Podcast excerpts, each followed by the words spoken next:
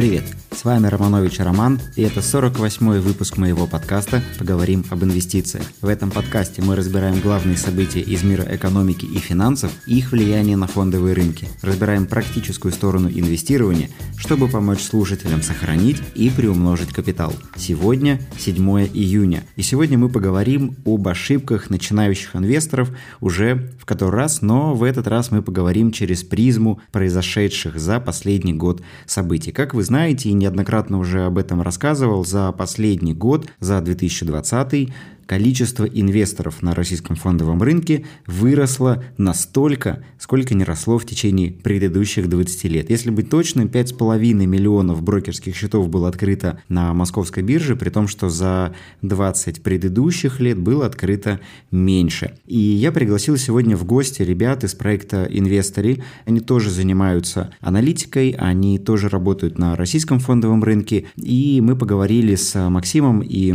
Владом о том, что происходит происходит на российском фондовом рынке, как ведут себя новички, какие ошибки они совершают, на какие грабли они уже наступили или им вот-вот придется это сделать. В общем, поговорили о том, что делать тем инвесторам, которые пришли на фондовый рынок год назад, и тем, кто пришли только сейчас, что их ждет, и постарались их уберечь от возможных потенциальных ошибок. В общем, сразу сегодня переходим к разговору с ребятами и поехали. Итак, ребята, привет. Э, Максим, Влад, добрый день. Да, привет. Привет, Роман. Добрый день.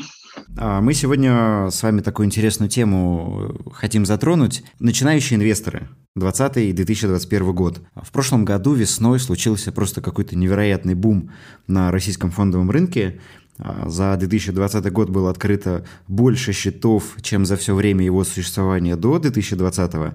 И что самое интересное, большая часть людей, которые пришли на рынок в прошлом году, заработали. И тут появляется, наверное, не совсем правильное ожидание от рынка. И именно об этом я с вами хотел сегодня поговорить. Для начала давайте познакомимся, расскажите про себя, про свой проект, чтобы наши слушатели понимали, кто вы и почему нас можно да, Спасибо, сегодня. Роман. А, собственно, мы основатели проекта «Инвесторы». А, мы занимаемся полным циклом, то есть э, аналитика, обучение, сопровождение. Мы, у нас есть э, телеграм-канал э, достаточно большой и крупный, где мы публикуем аналитику по рынку, то есть мы смотрим в целом тенденции, мы разбираем ситуацию в отдельных отраслях, в компаниях. В том числе мы смотрим как российский, так и американские фондовые рынки. Сами мы инвестируем уже более 8 лет на фондовом рынке, поработали в крупнейших брокерах в России, в том числе и в международных фондах занимались там, алгоритмистикой, написанием э, стратегии в аудите, э, успели поработать. То есть э, опыта достаточно много для того, чтобы смотреть на акции компаний как изнутри, так и снаружи, да, то есть на общую динамику по рынку в целом. Ну и в частности занимались э, как обучением, так и сопровождением клиентов, э, в том числе в российских брокерах, да, это я уже упомянул. Э, поэтому есть, э, так сказать, большая выборка э, людей, э, да, клиентов, инвесторов, которые прошли через нас. Э, собственно, ну, почему мы можем делать э, какие-то выводы на долгосрочной дистанции и сравнивать в том числе вот предыдущий год с э, другими периодами на фондовом рынке.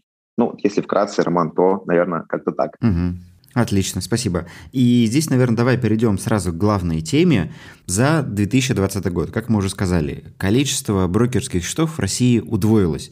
Что вы думаете на этот счет? Здорово это, не здорово? Что с этим вообще делать? И а действительно ли все так хорошо, вот из тех брокерских счетов, которые открылись, все ли стали инвесторами? Давайте вот с этого начнем. Ваше мнение э, ситуации. Да, Роман, спасибо за вопрос. Э, на самом деле, мнение какое? Сколько Максим сказал, что мы уже чуть более 8 лет на рынке. И мы помним еще в 2018, 2017, 2016 годах все говорили о том, что наш рынок — это в кавычках болото, да, то есть никто туда не идет, никто там не инвестирует и вообще нечего ловить на нашем рынке. Да?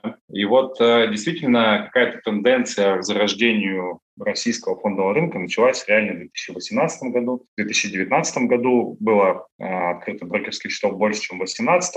И пик действительно, как э, ты абсолютно точно сказал, случился в 2020 году, да, когда было э, прирост уникальных клиентов, да, то есть по данным московской биржи, которые они ежемесячно публикуют, вот, составил около 5 миллионов. И самое, что интересно, этот тренд продолжается. Вот мы сейчас можем Э, посмотреть данные за апрель 2021 года, да, и, ну, и с начала года, соответственно. То есть в 2021 году уже открыто примерно э, чуть больше половины того, что было открыто в 2020.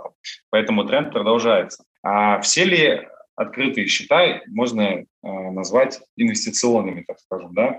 Здесь нам, в принципе, поможет тоже также статистика. То есть э, одно дело открыть счет, другое дело на нем торговать. И вот на текущий момент а, уникальные счета на московской бирже, да, то есть около 12 миллионов. А при этом из них активных а, около 2 миллионов. То есть активных это, насколько я помню из определения, которые закладывают на московской бирже, это те, которые совершили за месяц хотя бы одну сделку. Поэтому а, потенциал есть как а, в переросте активных клиентов, да, то есть а, которые а, закинут деньги на брокерский счет и начнут совершать действительно операции, да, так и в переросте, по сути, продолжение прироста уникальных счетов. Вот, наверное, такой первый, первый комментарий Максим, есть чего добавить? Да, в целом по динамике э, все понятно. То есть, ну, э, ситуация, так сказать, на, на глаза, да, у нас э, не то, что растущий, у нас очень сильный экспоненциальный тренд. И понятно, что вот я еще раз отмечу тот факт, чтобы наши слушатели еще раз об этом задумались, что в прошлом году счетов было открыто больше, чем суммарно за всю историю московской биржи. То есть, ну, это действительно невероятный всплеск. И, конечно, в том числе ему очень сильно поспособствовал э, так называемый коронакризис, да, который, через который мы все прошли. И люди столкнулись с базовым пониманием того, что а, ну, подушка безопасности, она должна быть, потому что многие люди а, либо лишились работы, либо а, частично, да, где-то лишились доходов, и какие-то свои накопления, если они, дай бог, были, они потратили в кратчайшие сроки, ну и, собственно, что делать дальше? Вот он вопрос. Это, пожалуй, ну, основной триггер в прошлом году, который а, повлиял на такой прирост. Да, действительно, действительно так. А здесь я бы, наверное, еще добавил низкую ставку по депозитам, потому что ведь как раз весной прошлого года мы увидели одну из самых низких а, средних ставок по вкладам в российском банке вообще за всю историю а, как такового, да, российского банкинга. И, к слову, вот говоря о банкинге, ведь именно банки стали, по сути, этим драйвером роста брокерских счетов, но здесь я вижу проблему, и давайте сейчас тоже ее обсудим. Смотрите, что получается. За прошлый год лидерами по приросту в количестве брокерских счетов стали банки. Это Тинькофф, Сбербанк и ВТБ. Но вот что любопытно, к примеру, по данным на апрель, опять же по информации Московской биржи, у Сбербанка было открыто 4,6 миллиона уникальных брокерских счетов, то есть это счета, которые, в принципе, за все время открыл Сбер. Но активных из этих счетов всего лишь 260 тысяч. То есть из 4,5 миллионов брокерских счетов только 260 тысяч в Сбере что-то на этих счетах делают. И Здесь создается такое впечатление, а, что мы говорим про то, что огромное количество клиентов приходит сюда, начинают инвестировать. С другой стороны, мы видим, что это просто счета, которые открыты и, вероятно, были открыты, потому что в банках поставили план открытия брокерских счетов. А есть ли активы на этих счетах или нет, мы до конца не знаем. Опять же, по статистике а, московской биржи 70 даже нет, даже 80% всех брокерских счетов на текущий момент активных – это счета до 10 тысяч рублей. То есть в плане объемов мы видим, мы пока не выросли, да, настолько мощно, в количестве пока выросли. И вот ваше видение того, что делают банки, насколько это правильно, насколько это задел в будущее, или это может быть просто гонка за количеством и попытка занять какое-то место для будущего роста аудитории инвесторов? Роман, отличный вопрос, и я думаю, а, многие слушатели как раз а, не раз задумывались об этом. А, о такой динамике, и все прекрасно видят и рекламу, и какие-то графики по статистике, и отмеченные два банка, да, Тинькофф и Сбербанк. Это, а, ну, там, скажем, они очень сильно отрываются от ВТБ, поэтому мы сейчас прокомментируем вот эти два, да, то есть ли, лидеры, которые э, вечно пытаются друг друга обогнать по количеству открытых проб-счетов. И прокомментируем еще а, вот с какой ремаркой. Я когда сказал то, что мы, ну, упомянул, что мы работали в крупнейших брокерах, как раз там, в период 19 2020 года Я лично работал э, в Сбербанке, в инвестиционной части Сбербанка. Вот. И, э, так сказать, на своих э, глазах и на своей практике прекрасно видел и участвовал да, в открытии этих самых брокерских счетов, то есть в развитии этой инфраструктуры в том числе. И вот здесь какой ответ мы бы дали. Это и не хорошо, и не плохо. Да? То есть с точки зрения того, что у Тинькова очень много активных счетов, у Сбербанка их значительно а, меньше. Дело, а, дело все в следующем, в том, что это совершенно две разные а, бизнес-модели. Сбербанк, мы должны понимать, что это крупнейший банк, это госбанк, это госструктура, и, соответственно, самое большое, большое ну, преимущество и, скажем так, вектор да, Сбербанка направлен на минимальный риск. Э, для чего клиент приходит в Сбербанк? Клиент получает в Сбербанке минимальнейший риск. И инвестиции – это не исключение. Поэтому э, модель э, инвестиций в Сбербанке э, выстроена следующим образом. Это долгосрочные отношения с клиентом, это стабильные отношения да, э, с минимальными рисками. То есть клиенту на старте ни в коем случае не э, предлагаются какие-то там высокорисковые истории, да, чтобы э, клиент, э, ну, скажем так по-русски, там, не прогорел там, с, вот, на своем старте, да, пока он еще не имеет там, достаточно опыта. Поэтому Сбербанк делает там условно все для того, чтобы, ну вообще в целом госбанки, да, назовем это просто госбанки, там, допустим, в том числе, а, чтобы клиент получил минимальнейший риск. Вот что главное. Теперь а, модель Тинькова. Почему столько много активных счетов? Ну, все достаточно просто. Не зря ты отметил а, цифру в 10 тысяч рублей, да, там вот эта вот история.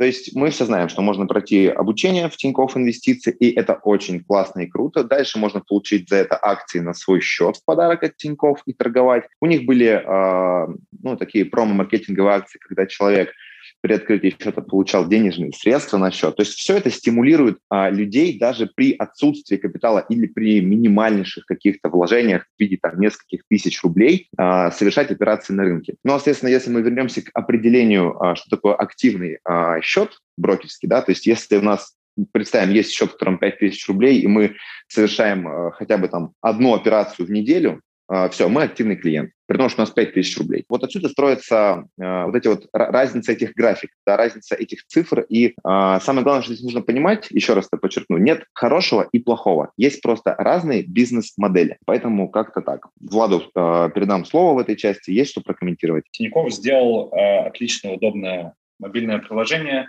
По сути, у них нет терминалов Quick страшных, да, которые там многие боятся. Вот, и показал просто позиционирование, что инвестиции – это э, не так сложно, как вы думаете. Да? То есть, чтобы купить акцию, не нужно там много учиться и так далее. Если нужно что-то, вы не знаете, мы можем вам курс. Да, то есть у нас есть свое, свое обучение, за это мы еще дарим акции. Кроме того, он сказал, что открыть счет можно в один клик, если у вас есть карточка Тинькова, это действительно так. И э, вывести деньги, завести деньги можно также в мгновение. Поэтому удобство, э, мобильное приложение по сути, закрывает потребности молодого поколения и за счет этого, собственно, вырывается вперед у подрастающего поколения, сказать. Вот такой, наверное, комментарий добавлю. Отлично, да. Кстати, действительно, я об этом, честно говоря, не думал. А вот сегодня обсудили, и действительно так, разные модели, разные подходы к рынку. Но, кстати, вот здесь что интересно, опять же, по статистике биржи, несмотря на вот этот рост количества клиентов, активных клиентов, лидерами по оборотам все равно остаются старые матерые брокеры, которые, по сути, формировали это рынок. Это и БКС, это и Открытие, и другие компании, кто в этом рынки работали задолго до того, как пришли сюда банки. А теперь давайте, наверное, следующий вопрос разберем, который мы хотели с вами обсудить. Это поведение начинающего инвестора. Вот случился коронакризис, случилась пандемия, люди ушли на удаленку, люди увидели, что ставки по вкладам низкие, началась э, активная реклама инвестиций, люди пошли инвестировать как они себя ведут. А, сейчас вот прошел год, уже можно сделать какие-то выводы а, после прихода, скажем так, вот этой первой партии начинающих инвесторов. Что у них за этот год изменилось? Каких результатов в среднем они достигли? И как вообще они этот год себя вели? Какое ваше видение? А я потом поделюсь своим. Роман, спасибо за вопрос. А, на самом деле вопрос очень хороший. И в предыдущей своей речи я сказал о том, что Тиньков а, по сути, позиционирование Тинькова, что инвестиции – это сложно. И э, ты знаешь, вот в рамках своей работы в да, то, что мы делаем, в том числе по обучению. Много общаемся с клиентами, и э, в том числе с клиентами, которые пришли на рынок в прошлом году. Вот. И, по сути, эти клиенты по большей части думают о том, что если вот они... А многие из них, как ты вначале сказал, действительно заработали, заработали даже 20%, или вот некоторые 30-50%, они думают и автоматически экстраполируют эту ситуацию на следующие года. То есть, что так действительно на рынке зарабатывать легко, на рынке мы заработать можем, а больший заработок, а, соответственно, приводит к использованию заемных средств, и, собственно, это же следствие, вот этот вот снежный ком, он накатывается, и на самом деле уже первые звоночки того, что не все так гладко, показало начало 2021 года. Если ты помнишь, а, с начала 2021 года э, популярный у миллениумов как раз таки сектор техов, который э, рос до этого очень активно. Да, то есть мы все знаем истории Facebook, Apple и, там, и других историй, ну, можно назвать их общим фанк. Да. А в 2021 году они показали далеко не лучшую динамику относительно других секторов. Да. Либо у нас многие там, любят альтернативную энергетику, популярные хайповые сектора. Вот, поэтому э, это на самом деле в этом и лежит самая основная проблема. Основная проблема в том, что у, у инвесторов новых, да, в кавычках инвесторов, у них большие завышенные ожидания относительно своего будущего на фондовом рынке. Вот Максим тоже есть, э, есть что добавить.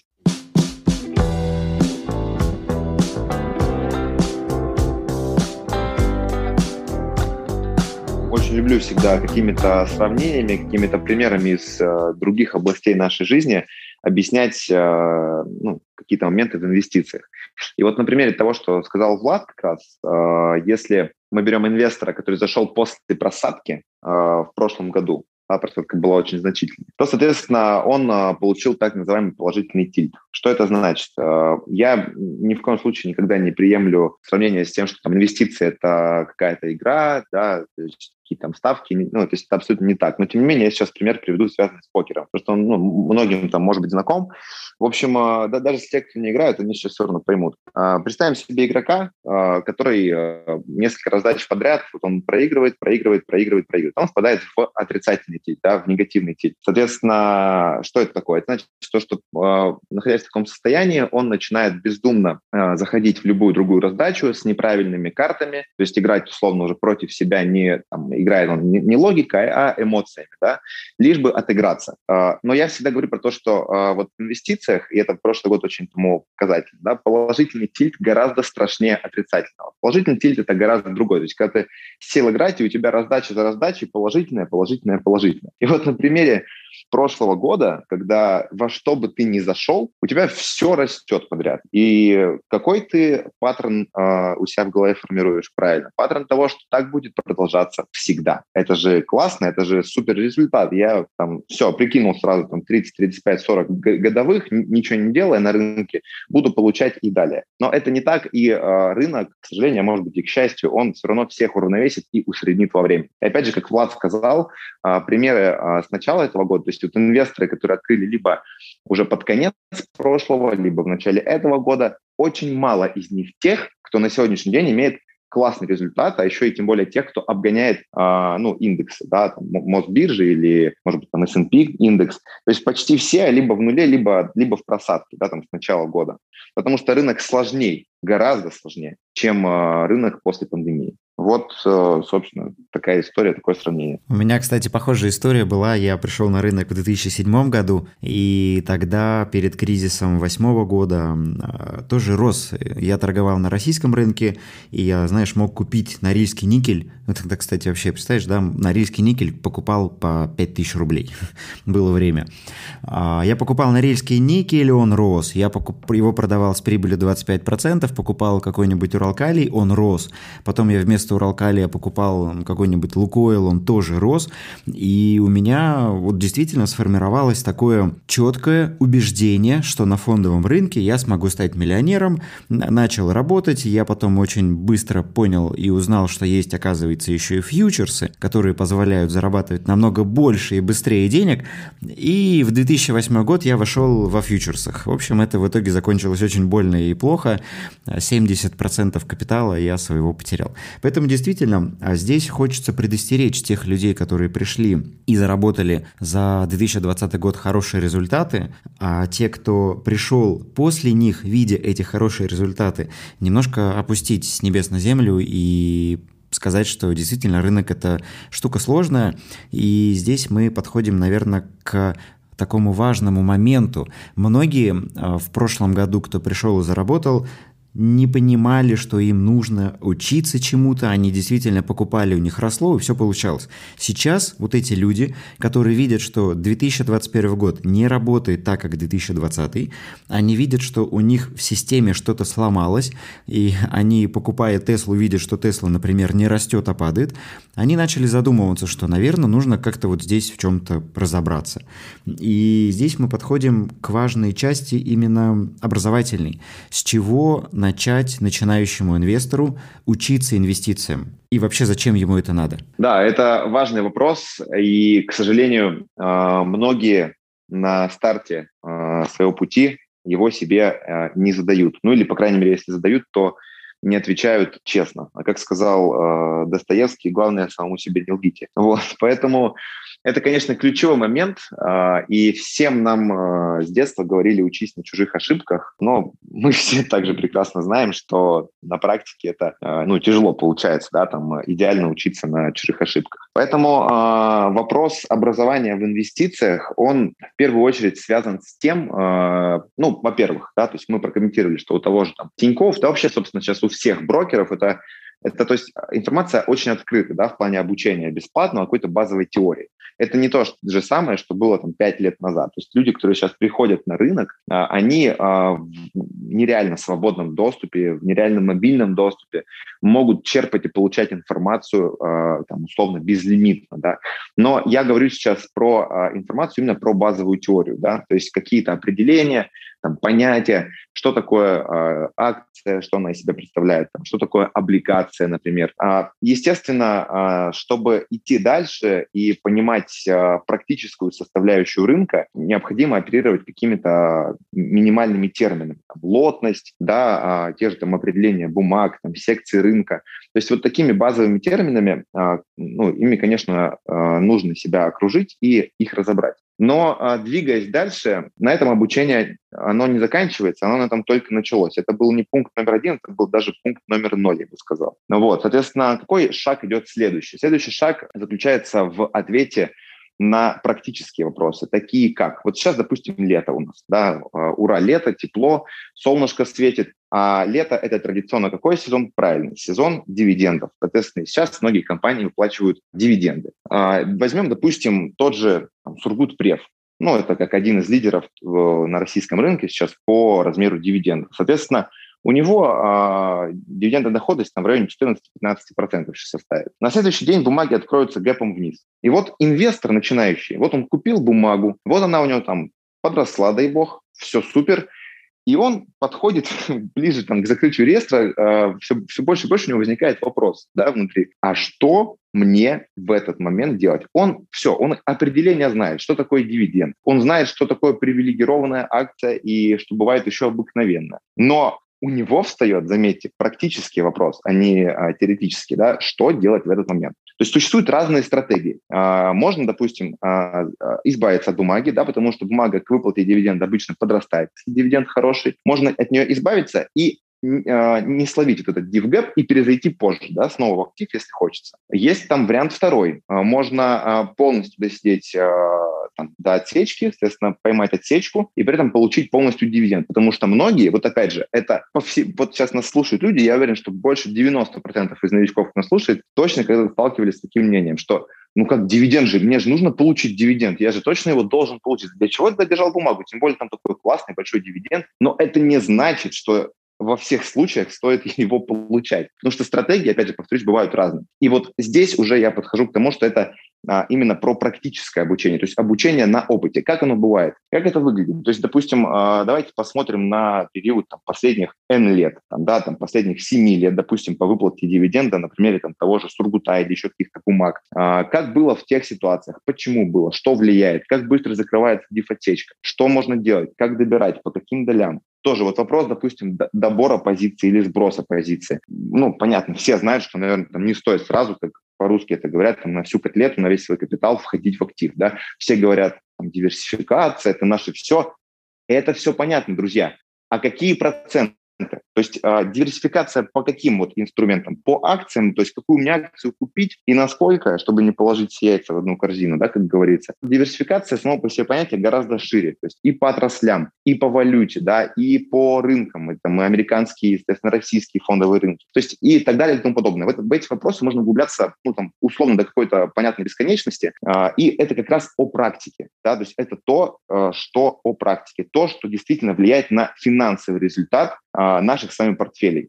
Именно практические составляющие. Потому что теория теория, она, ну, как бы вы будете знать, да, это то же самое, что вот э, пример с плаванием сейчас приведу. Представьте, вы не умеете плавать, да, а, вообще, вообще никак. Вы прочитали книжку, что вот брасом нужно плыть вот так, а кролем плыть вот так, и ноги делать вот так, а руки вот так, и голову погружать на определенное количество секунд под воду. А после этого вы спускаетесь в бассейн, и что, и, ну, вы научились плавать? Нет, вы знаете, что такое кроль, брас, вы знаете, как двигать руками, но вы, у вас нет координации, у вас нет практики, вы не почувствовали это на себе. Поэтому вот этим кардинально отличается два понятия. Теоретическое обучение инвестициям и практическое обучение а, инвестициям. У меня здесь был тоже интересный пример. Я футболом занимался с детства. И у меня одноклассник тоже, видя, как мы, все пацаны из класса, большей частью бегаем в футбол, участвуем в соревнованиях, он тоже решил, что надо мне срочно стать футболистом. Он, значит, купил книги, энциклопедии по футболу и все прочитал.